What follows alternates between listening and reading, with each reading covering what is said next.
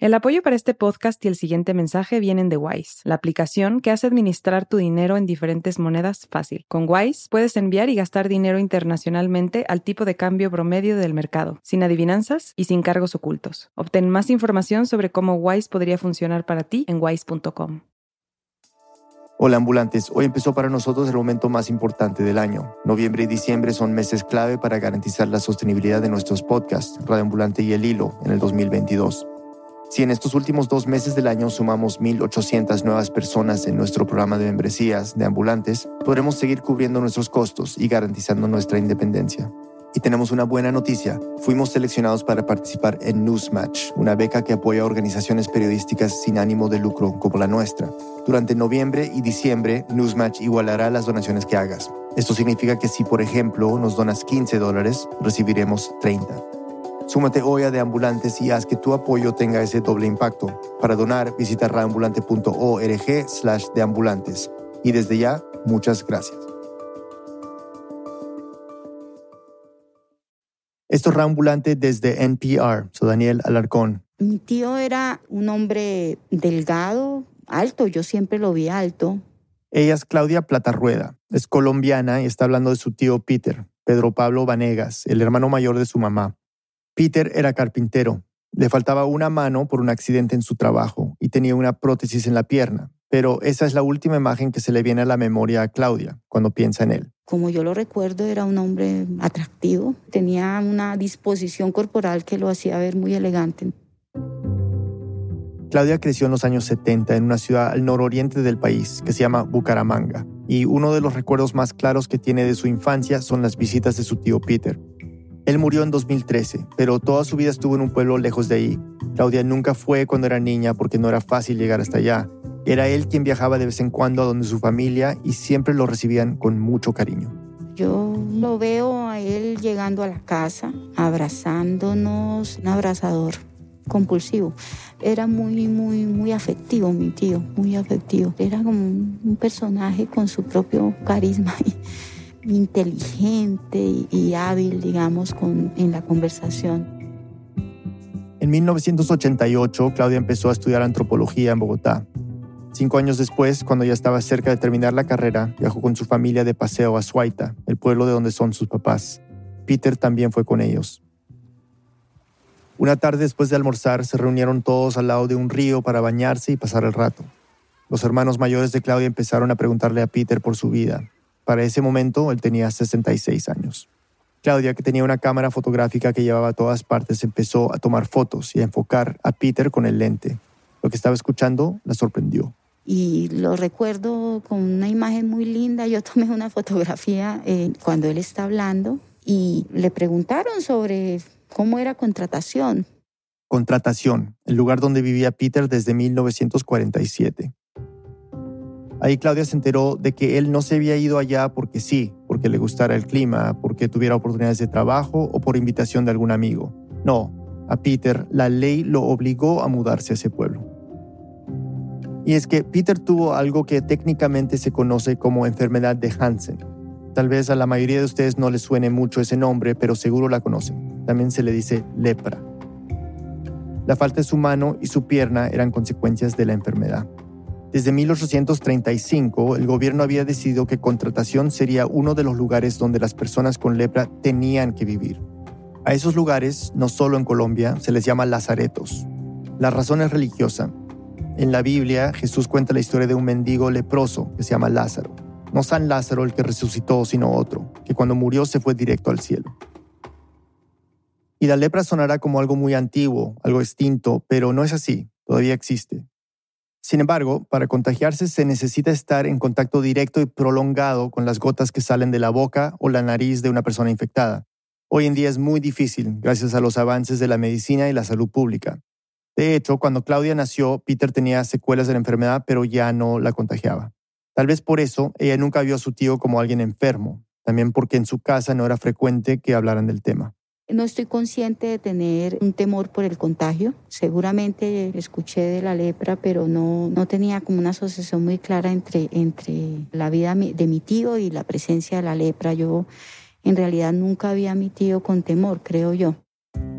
Claudia tampoco sabe muy bien por qué, pero hasta ese momento, cuando estaban en el paseo familiar en el río, ella nunca había escuchado la historia de su tío con tantos detalles.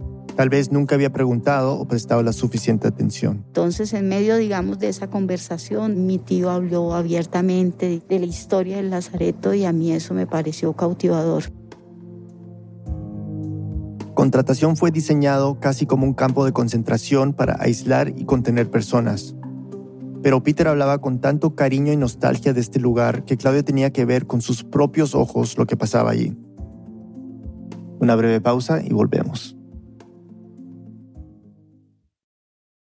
This message comes from NPR sponsor Capella University. With Capella's FlexPath learning format, you can earn your degree online at your own pace and get support from people who care about your success. Imagine your future differently at capella.edu. This message comes from NPR sponsor E-Trade from Morgan Stanley. Take control of your financial future with E-Trade. No matter what kind of investor you are, their tools and resources can help you be ready for what's next. Now, when you open an account, you can get up to $1,000 with a qualifying deposit. Terms apply. Learn more at etrade.com/npr. Investing involves risks. Morgan Stanley Smith Barney LLC, member SIPC. E-Trade is a business of Morgan Stanley. This message comes from NPR sponsor Shopify, the global commerce platform that helps you sell and show up exactly the way you want to. Customize your online store to your style. Sign up for a $1 per month trial period at shopify.com/npr. Do you ever wish you could get your stories in 3 hours rather than 3 minutes? Or maybe you're sick of doom scrolling, getting your news in bits and pieces. That is where Embedded comes in. We bring you documentary series that will change the way you think about things. Find us wherever you get your podcasts. Estamos de vuelta en Radio Ambulante. Juan Andrés Rodríguez, antropólogo colombiano, nos sigue contando. Claudia se interesó tanto en el tema de la vida de su tío en contratación que decidió hacer un estudio académico al respecto. Pero, como suele pasar con este tipo de investigaciones formales, antes de viajar a contratación debía entender la enfermedad y su historia. En 1997 empezó a recoger documentos. Y, digamos, me enfrenté a la Biblioteca Nacional donde había tanta riqueza bibliográfica que yo me volví, casi que me daba angustia porque había demasiados materiales y, no podía entender qué era eso. Estaba abrumada. Eran cientos de años de historia en leyes, reportes, investigaciones, crónicas, novelas, poemas, obras de teatro, películas e incluso canciones. También fotos de personas enfermas, anónimas, sin una mínima expresión en el rostro que diera algún indicio de sus emociones. Únicamente tenían la intención de mostrar los daños físicos de la enfermedad y acompañar alguna reseña médica. A Claudia le llegó de golpe una escena de una película que había visto cuando era niña. Me dijiste que habían muerto. Así me lo pidieron. No debes buscarlas más, Judá. Hazlo por ella. Yo sí recuerdo el leproso de la cueva que salía en la película de, de la Biblia en la Semana Santa. O sea, ese es como el referente más claro que yo, que yo recuerdo. Ya vienen. Judá, ámalas de la manera que necesitan ser amadas. No las mires. Que, que sea como si nunca las hubieras visto. Por favor, Judá. Lo que Claudia recuerda, lo que la marcó, es la imagen de estos personajes a la entrada de una cueva, con la poca piel que se les ve roja, irritada. Los hombres en harapos, tapándose la cara, con los muñones tapados y ni siquiera viéndose las llagas, pero uno lo que asume es que hay llagas, ¿cierto? Pululantes a- abajo. Y las fotos que estaba viendo se acercaban bastante a ese recuerdo. En ese momento, Claudia empezó a ver una gravedad en la enfermedad que nunca mostró su tío. Era como otra historia de la lepra, una paralela, una historia terrible de discriminación y segregación. Y eso le aumentó la curiosidad de entender a su tío y lo que sucedía en contratación. Así que decidió empezar por tratar de comprender lo básico, qué es la lepra, cómo se contagia y cuáles son sus efectos. Para comenzar, se transmite por un bacilo, o sea, un tipo de bacteria. Ya dijimos que el contagio se da por contacto directo y prolongado con gotas de la nariz o la boca de alguien infectado. El bacilo tiene gusto por las terminales nerviosas, especialmente en los lugares fríos del cuerpo, los pies, la nariz, las orejas, las manos.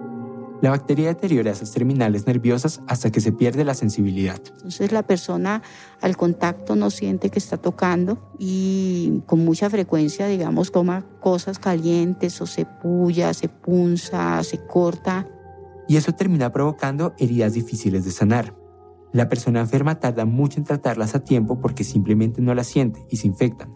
Además, la piel afectada pierde la humedad necesaria para cicatrizar. Ya existe un tratamiento y una cura que si se aplican a tiempo evitan las complicaciones, pero lo del bacilo no se supo hasta 1871, cuando pudieron verlo en un microscopio y luego publicaron el primer estudio al respecto. Antes, por muchos años, se pensó que la lepra era provocada por todo tipo de cosas, desde castigos divinos, brujería y hasta una cuestión hereditaria. Pero realmente no había una causa clara, habían teorías, digamos, que entraban en contradicción de manera permanente. Tampoco había un tratamiento seguro y estandarizado, mucho menos una cura. Y como los daños físicos en algunos casos eran bastante evidentes y el miedo al contagio era grande, varias sociedades empezaron a aislar a las personas enfermas de lepra. Con el tiempo terminaron confinándolas en lo que se conocería como leprocomios, colonias de lepra o lazaretos. Estos lugares fueron especialmente comunes en varias partes del mundo en los siglos XIX y XX, porque no es que el descubrimiento del bacilo haya frenado esa práctica. De hecho, fortaleció el miedo de que cualquier contacto con una persona infectada, por mínimo que fuera, era muy riesgoso. Aún faltaban varios años para entender mejor la enfermedad. Claudia también investigó cómo se había manejado la lepra en Colombia. Así entendió, por ejemplo, que la enfermedad y la figura de los lazaretos llegaron de Europa encontró registros de principios del siglo XVII, en plena época colonial, que cuentan que los vecinos de un hospital en Cartagena, en la costa caribe, pidieron expulsar a los enfermos de lepra que estaban confinados ahí. La decisión del gobierno local fue llevarlos a todos a una isla lejos de la ciudad. Ese fue el primer lazareto registrado en el país y se llamó Caño del Oro. Con el paso de los años se formaron lugares parecidos en diferentes regiones. A partir de 1835, los lazaretos fueron oficializados por el Estado como una estrategia para controlar la lepra. Cualquier persona diagnosticada con la enfermedad debía irse a vivir a uno de los lazaretos que se establecieron. Caño del Oro en Cartagena, Agua de Dios más cerca a Bogotá y contratación en el departamento de Santander, que era donde vivía Peter, el tío de Claudia. Lo más importante era asegurar el aislamiento, y para eso se tomaron medidas extremas, cercas con alambres de púa en los alrededores, controles policiales en las entradas y hasta una moneda exclusiva que se llamaba coscoja y que solo circulaba en estos lugares. Pero los enfermos contaban con atención médica permanente, podían trabajar, ganar un sueldo y hacer cualquier actividad siempre y cuando no salieran del lazareto. Ahí estaba todo lo necesario. Se define que debe haber un mercado, que debe haber cura, que debe haber un lugar en donde se separen los enfermos de gravedad, que debe haber un procedimiento para asegurar las provisiones y el mantenimiento de los enfermos. Todo con dinero público o donaciones de caridad.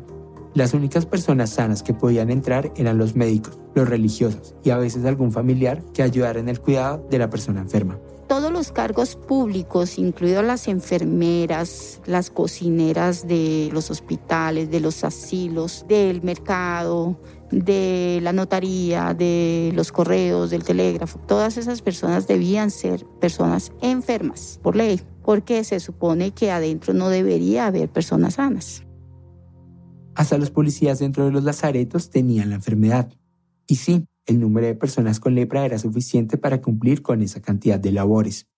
Aunque no existían estadísticas oficiales y rigurosas, para comienzos del siglo XX se estima que había entre 30 y 50 mil enfermos en el país, y eso llevó incluso a que corriera el rumor de que Colombia era el país con más casos en el mundo. Mientras pasaban los años, los gobiernos fueron adaptando leyes y creando otras, para intentar mejorar la estrategia pública de control de la lepra.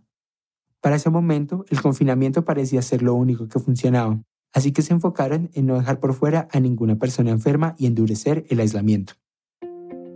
Claudia estaba maravillada, le parecía alucinante lo que estaba descubriendo. Metieron a mucha gente en un mismo espacio y además trataron de ofrecerles una vida más o menos parecida a lo que había afuera. La historia del Lazareto me parecía una cosa impresionante, en términos de lo que significa una sociedad en chiquito, una sociedad aislada y así la imaginaba yo, digamos, una, una, una sociedad micro ahí. Cuando empezó a investigar a finales de los 90, ya habían pasado más de 30 años desde que los lazaretos habían dejado de existir. Los avances científicos en el tratamiento de la lepra los volvieron prácticamente inútiles, y desde 1961 se convirtieron en pueblos como el resto. Eso sí, con una historia muy particular que a Claudia le intrigaba. Cómo había sido vivir en un lazareto, cómo vivían ahora. Lo que seguía era visitar a su tío Peter que aún vivía en contratación.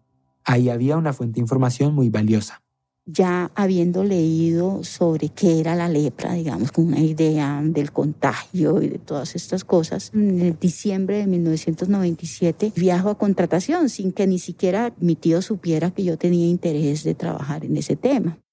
Para llegar a contratación hoy en día, el trayecto es de más de cinco horas desde Bucaramanga, donde creció Claudia.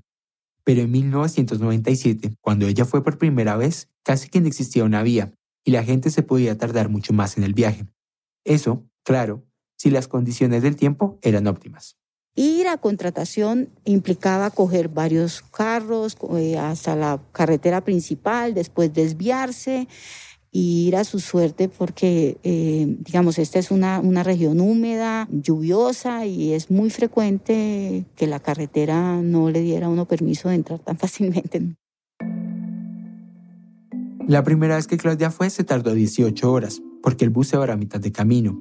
Pero al final, ningún estrés, malestar o incomodidad que le hubiera producido el viaje le dañó esa primera impresión que tuvo. Era un pueblo muy bello, las calles eran empedradas y eso lo hacía pintoresco. eran casas de alar, de tejados, de barro, había murales pintados en las casas.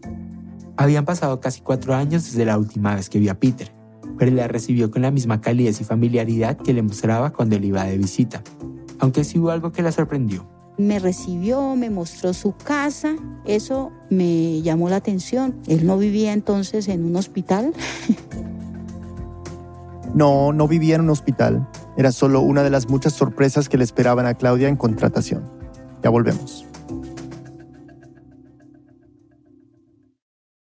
This message comes from NPR sponsor Mattress Firm. Do you get the quality sleep you need? Mattress Firm will find you the right bed for your best rest with their wide selection of quality mattresses at every price. Get matched at Mattress Firm's Memorial Day sale. Sleep at night. This message comes from NPR sponsor KeyBank. At KeyBank, they believe in delivering for their clients. Whatever the economic turn, KeyBank is primed to collaborate and help create solutions tailored to your ideas and your vision. With nearly 200 years of banking experience, they know a lot about being a trusted advisor. And whether you're managing growth, seeking solutions, or improving your bottom line, KeyBank is ready to be yours. KeyBank opens doors. Learn more at key.com/advisor. Summer is for going to the movie theater because it's too hot to stay home. It's for driving with the windows down, listening to your favorite music. It's for stretching out while you're on vacation to gobble up a TV show. For a guide to some of the TV, movies, and music we are most excited about this summer, listen to the Pop Culture Happy Hour podcast from NPR. Taylor Swift has dropped a new album. She is the biggest pop star in the world, and everything she does makes news. I gasped. I was like, oh my God, I've been there, and you can identify with it. For a breakdown of Taylor Swift and her new album, The Tortured Poets Department, listen to the Pop Culture Happy Hour podcast from NPR. Hola, soy Denis Márquez, editora digital de El Hilo. Sabemos que los titulares no son suficientes para comprender América Latina y queremos ampliar la conversación contigo. Mi colega Desiree Yepes, periodista y verificadora de datos de este podcast, escribe para ti un boletín semanal. Todos los viernes recibirás una cuidadosa curaduría de artículos, cifras, videos y una selección de las noticias más importantes para profundizar en el tema del episodio. También, resaltamos la buena noticia de la semana, te recomendamos algo y más. ¿Te interesa? Suscríbete en el hilo.audio slash boletín. Estamos de vuelta en Radio Ambulante, soy Daniel Alarcón. Antes de la pausa, Claudia Platarrueda imaginaba contratación, el lugar donde vivía su tío Peter, como un hospital lleno de enfermedad, muerte y desolación. Pero en realidad, aunque la lepra estaba y era la razón por la que existía este lugar, la gente trabajaba, se movía por todas partes, había bares, cafeterías, colegios. En otras palabras, había vida. Para mí, desde el primer día, esa ambigüedad fue demasiado develadora. Es decir, ¿cómo es posible que la lepra, de la que tenemos un temor tan abigarrado, digamos, unas ideas claras como de putrefacción, de contaminación, Y yo llego a contratación y me doy cuenta que allá la vida circula y está contaminada de lepra por todas partes. Ahora tenía muchas más preguntas para hacerle a su tío Peter. Juan Andrés nos sigue contando. Si bien lo que más le interesaba a Claudia era la historia de contratación, Peter, como todas las personas con lepra, tuvo una vida antes de su enfermedad y estaba ansioso por contarla. Nació a finales de los años 20 y llegó muy chiquito a una finca de Suaita, en el departamento de Santander. Su mamá, o sea, la abuela de Claudia, se llamaba Dolores Vanegas y trabajaba ahí como cocinera de los empleados. Dolores tuvo una relación a escondidas con el dueño de esa finca y tuvieron cuatro hijos. Peter era el segundo. También le contó a Claudia de su infancia y de las condiciones tan difíciles en las que vivía su familia. Dolores se dedicaba la mayor parte del tiempo al trabajo, y Peter y sus hermanos sentían que el bienestar de ellos era la última prioridad de su mamá. Y respecto al papá, bueno, ni siquiera les dio el apellido. A principios de la década de los 30 sacó a Dolores y a sus hijos de la finca porque se había casado con otra mujer. Sin saber muy bien a dónde ir, la única opción que le quedó a Dolores fue mudarse con su hermana, a quien le habían diagnosticado lepra hacía un tiempo y vivía en contratación. Aunque en el papel el lazareto era exclusivo para las personas con lepra, era difícil controlarlo en la práctica.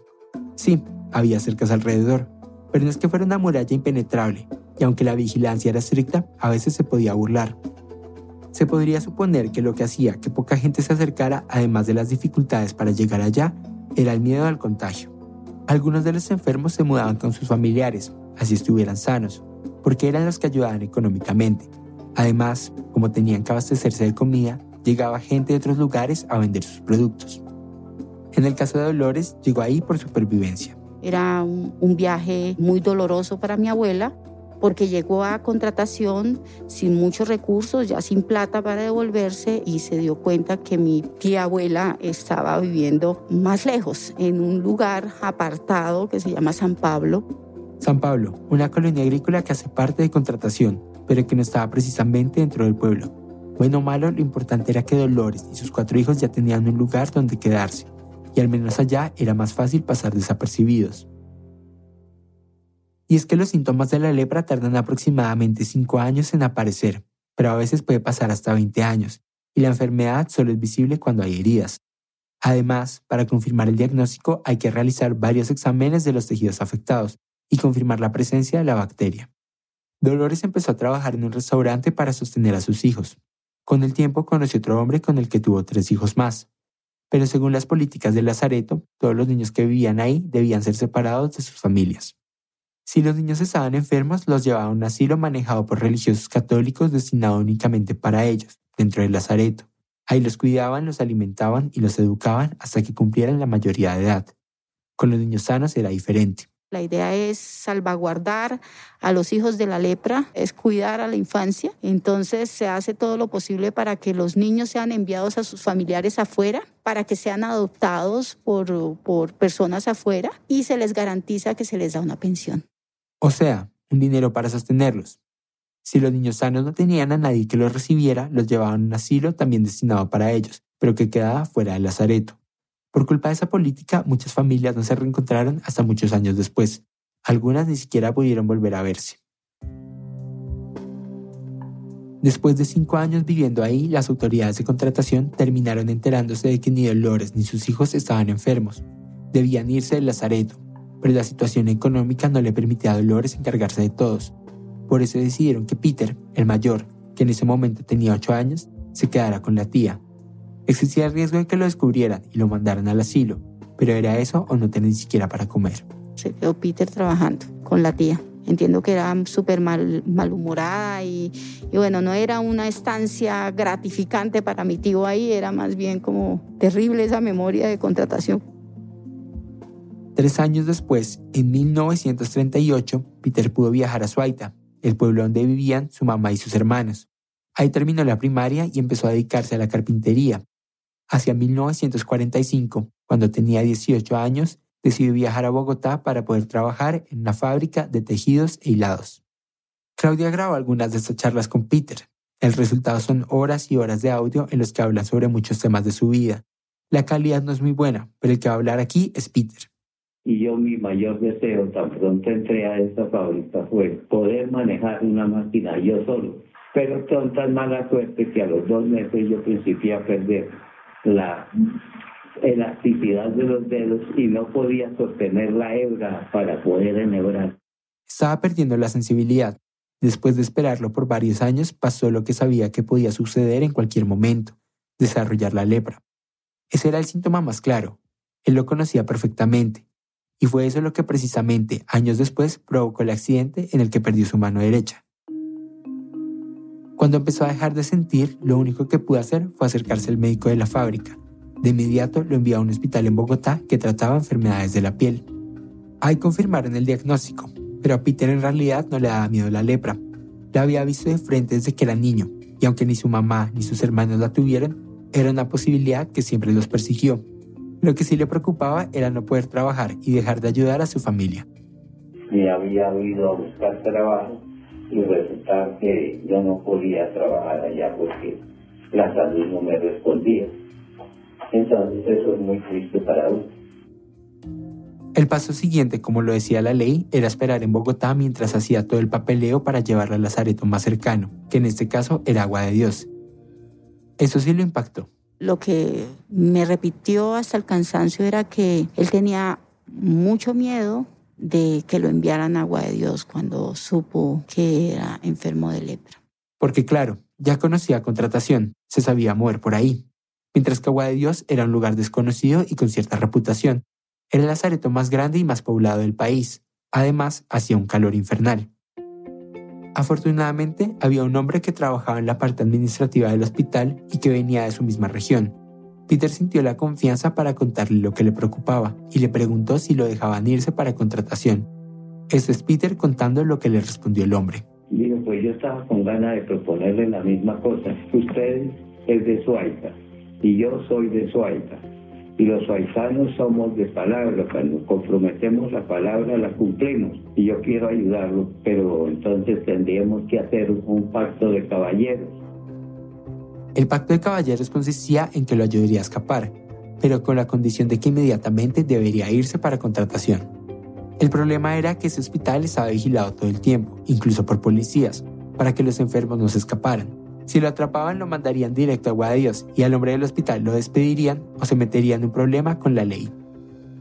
Peter aceptó inmediatamente. Quería irse en ese instante, pero el hombre le pidió paciencia. Le dijo que él volvería el siguiente domingo muy temprano, y una vez ahí, mandaría a uno de los policías que cuidaba esa habitación por unos cigarrillos. Peter se encargaría de hacer lo mismo con el otro policía. Y en ese momento que no hay ni el uno ni el otro, usted coge la cajita de la ropa y se va y no se deja encontrar en, en Bogotá. Y así lo hicieron. Ese día todo resultó como lo planearon. Peter salió corriendo lo más rápido que pudo y se montó en el primer tren que salía a su región. Pero en vez de irse a contratación, fue a donde su mamá, en Suaita. Como no tenía áreas visibles, tal vez podía pasar desapercibido y llevar su vida como si nada. Su mamá lo recibió sabiendo de la lepra, pero le apoyó en su idea de quedarse ahí, Peter decidió retomar la carpintería y para controlar la enfermedad, el hombre del hospital le había regalado unas inyecciones de chalmugra, que era lo que se usaba en ese momento como tratamiento.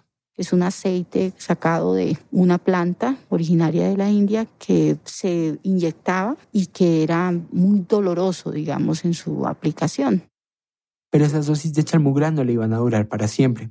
Por eso Peter tenía que asegurarse de no desperdiciar ni una gota. El problema era que se las había dado de forma clandestina, era un medicamento que solo se usaba en hospitales que trataban la lepra. Así que para aplicarlas, Peter buscó al farmacéutico del pueblo y acordaron un pago sin que nadie se diera cuenta. Aunque en esa época el chalmugra era lo único que parecía controlar la lepra, no era un tratamiento definitivo y tenía efectos secundarios serios. Sí, atacaba directamente a la bacteria, que era la prioridad para los médicos, pero las heridas en la piel se hacían más graves. Era una contradicción porque podía curar la enfermedad, pero a un costo muy alto en todo ese proceso de aprendizaje de los agentes médicos sobre cómo curar la lepra es que las personas se deformaron en una gran medida. La cura era más interpretada como un deterioro. Aún así, era lo que había en ese momento y Peter creía en el tratamiento médico. A mí me aplicaron mucha chalmugra y yo deseaba enormemente quitarme la enfermedad de. Y la tomé con todo el gusto, con toda la gana. Y no me puede decir nadie que yo hice mal en eso. Luego de un tiempo empezaron a aparecer las consecuencias del chalmugra. Empecé a sentir que la vista que me, se mermaba, que me sentía mal del cuerpo, ya tanto tomar eso diariamente, yo la tomaba con insistencia y eso, pero la, la lepra no se me quitó. La lepra no se le quitó, sino que se hizo más visible, y las heridas trabajando como carpintero eran frecuentes. Así pasó casi dos años racionando las dosis de chalmura que le dieron en Bogotá. Cuando se acabaron, buscar farmacéutica y le pidió ayuda para conseguir más, pero el hombre no reaccionó como Peter esperaba. Y él enseguida se fue donde el alcalde me denunció que yo era enfermo de lepra. El alcalde me llamó, me dijo, eh, ¿usted cómo se llama? Dije Pedro Pablo Anegas. Usted es enfermo de lepra. ¿Usted cómo lo sabe? Dijo, no, me lo dijeron. El martes próximo lo mando para contratación con dos policías. Seguir huyendo no tenía mucho sentido, y así quisiera ya no tenía lugar a donde ir. Entonces Peter llegó a la casa de su mamá y le contó la situación. Ella empezó a llorar. Yo le dije, mire, eso no lloremos ni nos pongamos a entristecernos porque lo que hay que hacer, hay que hacerlo. Lo mejor era irse antes de que fueran los policías a sacarlo esposado de la casa. Así evitaban un escándalo y una investigación que muy seguramente iba a afectar al señor del hospital que lo ayudó a escapar. Mi abuela tomó la determinación de que se fuera solo, le empaquetó un fiambre y él salió corriendo para contratación. Peter llegó a contratación por segunda vez en su vida, pero no a las afueras como cuando era niño. No quiso volver a ver a su tía, porque, por un lado, vivía lejos de ahí, y por el otro, la experiencia cuando se quedó con ella no había sido la mejor. Ahora, con 20 años, le aplicaron el procedimiento que se hacía con todas las personas enfermas que llegaban al Lazareto. A mí me quitaron la cédula aquí, la tarjeta de identidad. Me la quitaron acá, en el sanatorio, y me dieron la cédula de enfermo. La cédula de enfermo, que era como un desplegable.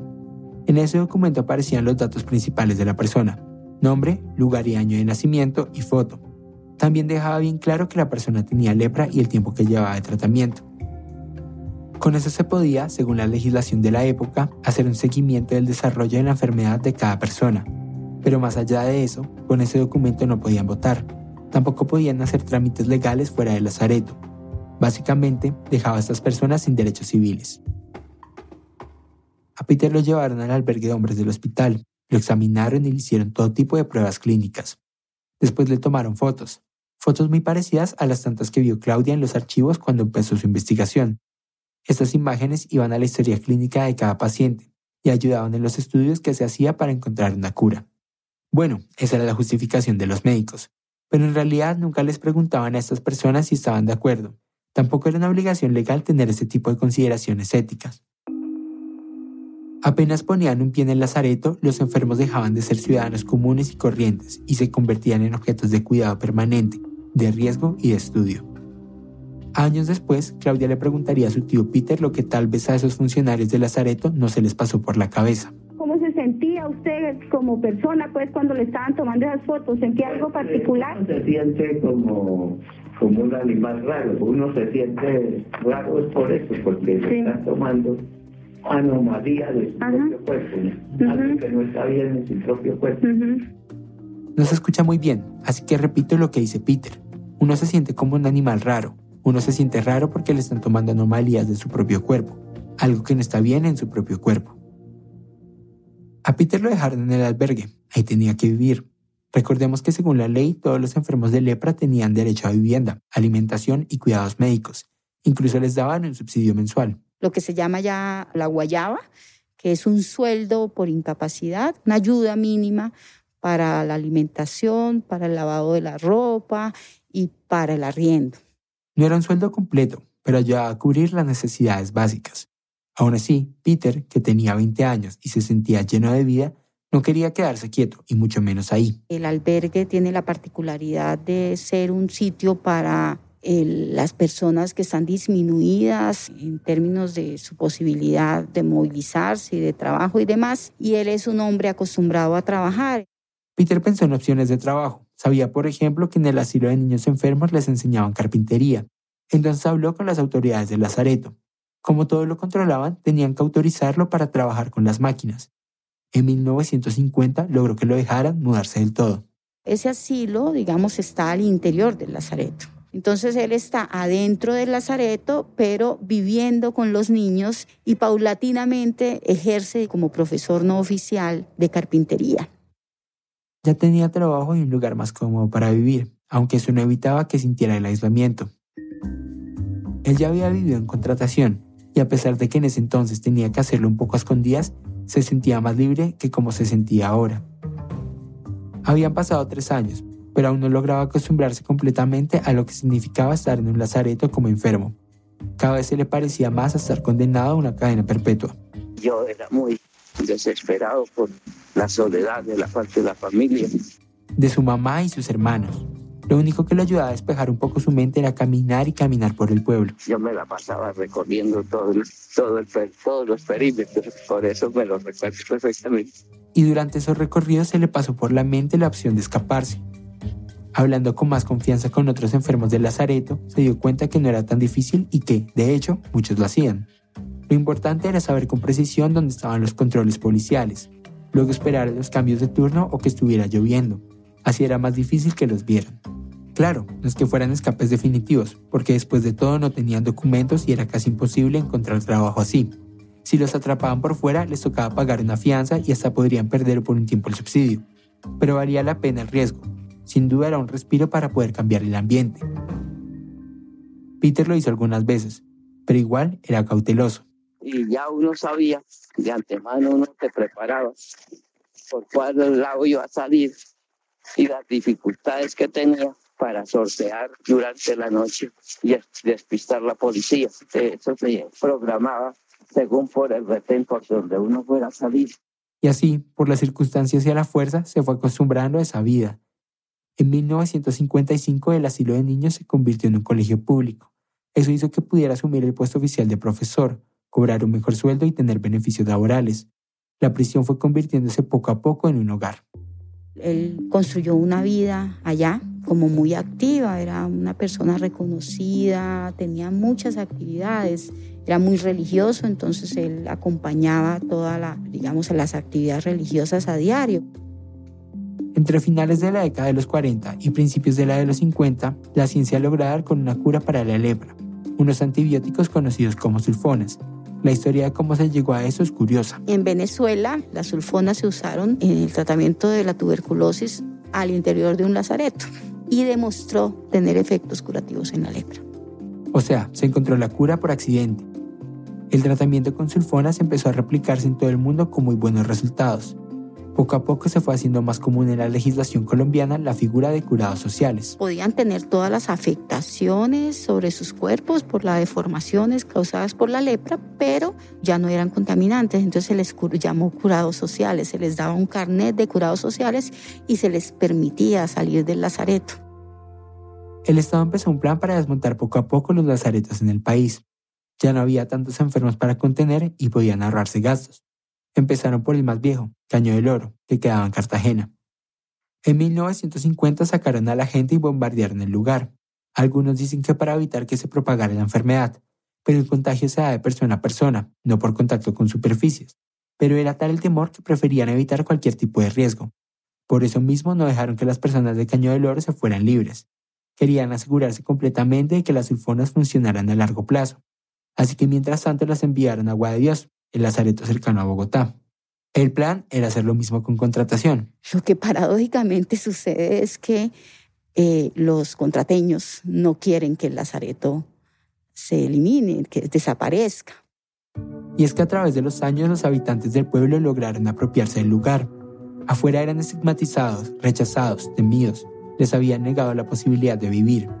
En contratación, en cierta forma, estaban en condiciones parecidas a las de afuera. Hay un sentido de, pertenencia y de arraigo que se fortalece en contratación y además porque se ha creado toda esta sociedad muy, muy vital, muy dinámica, en torno religioso y, y social muy, de mucho arraigo. La resistencia de los habitantes permitió que contratación se mantuviera como venía hasta 1961 cuando ya definitivamente el gobierno decretó el fin de los lazaretos en Colombia. Un año después, Contratación se convirtió oficialmente en un pueblo, y con Agua de Dios pasó lo mismo en 1963. Como muchos de los enfermos no tenían las herramientas para buscar su propio sustento, el gobierno decidió mantenerles el subsidio mensual. También les devolvió los derechos civiles y políticos. Eso incluía la posibilidad de moverse libremente por todo el país. Aunque muchas personas decidieron irse de contratación, algunas nunca se fueron y otras terminaron regresando y quedándose definitivamente. Estos curados sociales volvieron al lazareto porque habían tenido recaídas en la enfermedad o no habían sido aceptados en sus lugares de orígenes y tenían que volver al lazareto donde tenían unas mejores condiciones de vida. Peter, por ejemplo, nunca se fue. Ya tenía su vida más que hecha en contratación. Con el tiempo se fue a una casa que alquiló y ahora, sin restricciones, la familia lo empezó a visitar. Incluso su mamá se fue a vivir con él. Mi tío siempre tuvo la intención de responder por mi abuela y llevó a vivir allá a su hermano menor porque también, digamos, era su responsabilidad. Claudia nació unos años después, en 1969. Para ese momento Peter ya visitaba su casa con frecuencia y en su mente empezó a formarse esa imagen que tanto recuerda. Su tío abrazándola a ella y a sus hermanos y sentándose a conversar de todo tipo de cosas. No solía hablarles más de contratación. De hecho, cuando Peter sacó su nueva cédula, la funcional, la real, la que lo validaba como ciudadano, insistió a hacerlo allá mismo. Yo quise que fuera de contratación porque es que contratación me abrió muchas puertas. Entonces mm, necesito conservar eso. En 1977 se jubiló de su cargo como profesor, pero no dejó toda la carpintería ni sus actividades en el pueblo. Siguió con su proyecto personal de ayudar en la rehabilitación social de los enfermos de lepra y conseguir las oportunidades laborales. Para Claudia, conocer la historia de su tío y estar en contratación le hizo cambiar las imágenes equivocadas que tenía sobre la lepra. Pero más allá de eso, le dio un vuelco a lo que durante años había entendido por salud y enfermedad, anomalía y normalidad. Eso fue lo que la lepra me regaló, la idea de que la enfermedad es parte de la vida, todas las formas de cosas que se conciben como anómalas en realidad son parte de la vida. En 2013, a los 86 años, Peter murió de cáncer de estómago. Claudia sospecha que el chalmugra y tantas sulfonas que tomó hicieron que se le desarrollara el cáncer. Al entierro fue mucha gente del pueblo y ahí recordaron, con mucho cariño, diferentes momentos de la vida de Peter. Yo siento que no sentimos un dolor, sino todo lo contrario, como una experiencia de haber vivido con él, acompañado una vida plena. Y ese es mi recuerdo de él, de una vida muy, muy, muy, muy plena. Plena, sí, porque lo cierto es que Contratación se había convertido en su lugar seguro. El único lugar donde tanto a él como a los otros enfermos no los iban a rechazar. Para Peter habían sido más de 60 años de una vida aislada, confinada, pero no por eso perdida.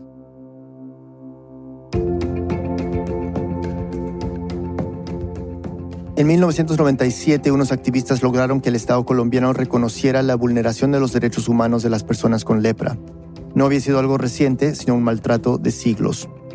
Como reparación, igualó el subsidio que ya recibían al salario mínimo y se les garantizó a todas las personas que habían sido diagnosticadas con la enfermedad. En 2019, Claudia publicó un libro que recopila su investigación de la lepra de más de 20 años. Se llama La voz del proscrito, experiencia de la lepra y el devenir de los lazaretos en Colombia. Un agradecimiento especial a Claudia por permitirnos utilizar audios de sus entrevistas con Peter. Este episodio fue producido por Juan Andrés Rodríguez y David Trujillo. Juan es antropólogo y David es productor de Raambulante. Ambos viven en Bogotá. Esta historia fue editada por Camila Segura, Luis Fernando Vargas y por mí. Desiree Yepes hizo el fact-checking. La música y el diseño sonidos son de Andrés Aspiri. El resto del equipo de Raambulante incluye a Paola Aleán, Nicolás Alonso, Liseta Arevalo, Aneris Casasus, Xochil Fabián, Fernanda Guzmán, Camilo Jiménez Santofimio, Remy Lozano, Ana Pais, Laura Rojas Aponte, Barbara Sahel y Elsa Liliana Ulloa. Emilia Herbeta es nuestra pasante editorial. Carolina Guerrero es la CEO. Raambulante es un podcast de Raambulante Studios, se produce y se mezcla en el programa Hindenburg Pro. Raambulante cuenta las historias de América Latina, soy Daniel Alarcón, gracias por escuchar.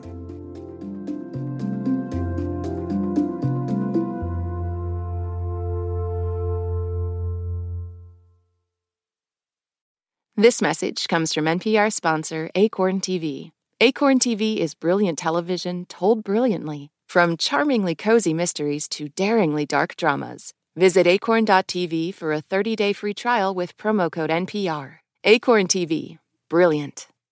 This message comes from NPR sponsor Planet Oat. No deep thinking here. Planet Oat oat milk is rich, creamy, and an excellent source of calcium with vitamins A and D. Also, Planet Oat's unsweetened varieties have zero grams of sugar. Visit planetoat.com for more. On Wait, Wait, Don't Tell Me, we have very important people on our show and then ask them about very unimportant things. Here's U.S. Treasury Secretary Janet Yellen. Uh, we are also reliably informed that among your enthusiasms, in addition to macroeconomic policy, is mobile games. Uh, there is some truth in that. There's some truth in that. Join us for the NPR podcast that considers all the other things. That's Wait, Wait, Don't Tell Me.